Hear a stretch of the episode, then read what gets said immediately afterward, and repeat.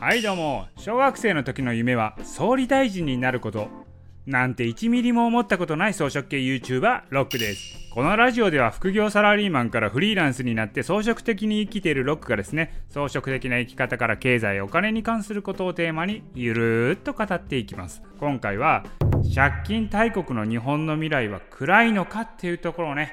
語っていきたいと思います。まあお金の話ですよ。まあいきなり言いますけれどもぶっちゃけね未だに日本は借金が多くて大変って言っている人がいるのがびっくりなんですよね。確かにね日本の政府の借金は GDP の2倍以上あって海外と比較してもダントツで多いですよ。だからやばいよやばいよみたいな感じで言う人多いんですけれどもそういう人が多いので今回はお金の超基本的なところを語っていきたいと思います。これ難しいんですけれどもこれほんま知っとかなあかんのですよ。これ何かというと今日本政府は借金1000兆円も超えてますと、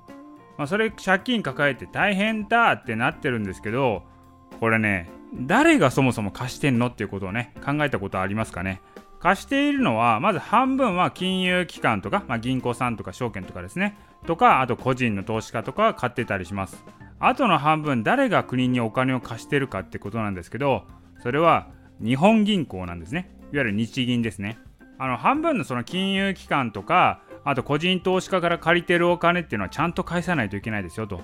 ちゃんと返さなきゃいけないんですけどあとの半分の日銀から借りてるお金ってぶっちゃけ返さなくてもいいんですよ。いやそもそも日銀はお金を返してもらわないと困るのかっていうことですね。だから日銀さんが日本政府にねお金を貸すんですけどそのお金を貸す時にどこからお金調達してんのってことなんですよ。まあ日銀さんって何してるところかというとお財布に入ってる1万円札ありますよね。あれ日本銀行券って書いてる通りで日本銀行がお金を作れるんですよ。ってことはですよ政府にお金貸しますって言ったところで日銀はですねそこで日銀お金を作り出すんですよ。お金を錬金術して政府に渡すんですよ。どこからもね日銀さんってお金調達してないんですよ。自らお金を作って政府にあげてるんですよね。いやだからこれ日銀さんってお金返してもらわなくても困らないんですよ。まあ、自分でお金作ってますからね。そうやって日銀さんはですね世にお金を回すために政府にお金を貸して世の中のお金のコントロールをしてるわけなんですよ。ってことはですよ国の借金が増えれば増えるほど世の中のお金の量が増えるってことなんですよ。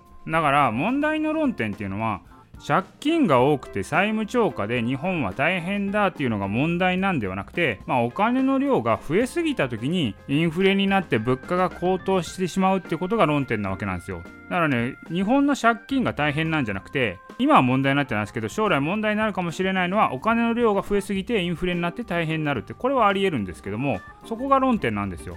まあ、なんですけどもインフレを抑えることっていうのねこれの対処法っていうのは別に日本の借金を減らすことだけではないんですよ。そもそもインフレってどうやって決まるかというと需要と供給で決まるんですね。要はですね供給よりも需要が多ければ物価っていうのは上がるんですよ。まあその典型があのマスクですよね。これマスク不足になりましたよね一時期。でマスク不足になった時にアマゾンでは1万円でもね飛ぶように売れたわけなんですよマスクが。だからこのね物価っていうのは一気に上がるんですよね、まあ、こんな感じで需要と供給によって物価っていうのは決まっていくんですね。いわゆるインフレになっていくんですけれども物価を抑える時に需要を抑えるっていうのも一つなんですけど需要を抑えるだけが手じゃないですよね。供給を増やす。マスクの生産を増やすことによってバランスすることもできますよね。だからお金の量の話も一緒で供給が多ければ多いほど、まあ、お金いっぱいみんな持っちゃったらいっぱい物を買いますよね。そうなって物価が上がっちゃうっていうんだったらじゃあお金の量を減らして需要を減らそうよ。じゃなくてみんながお金いっぱい持って買い物したいんだったらそれに追いつくね。供給の方を頑張って増やそうよと。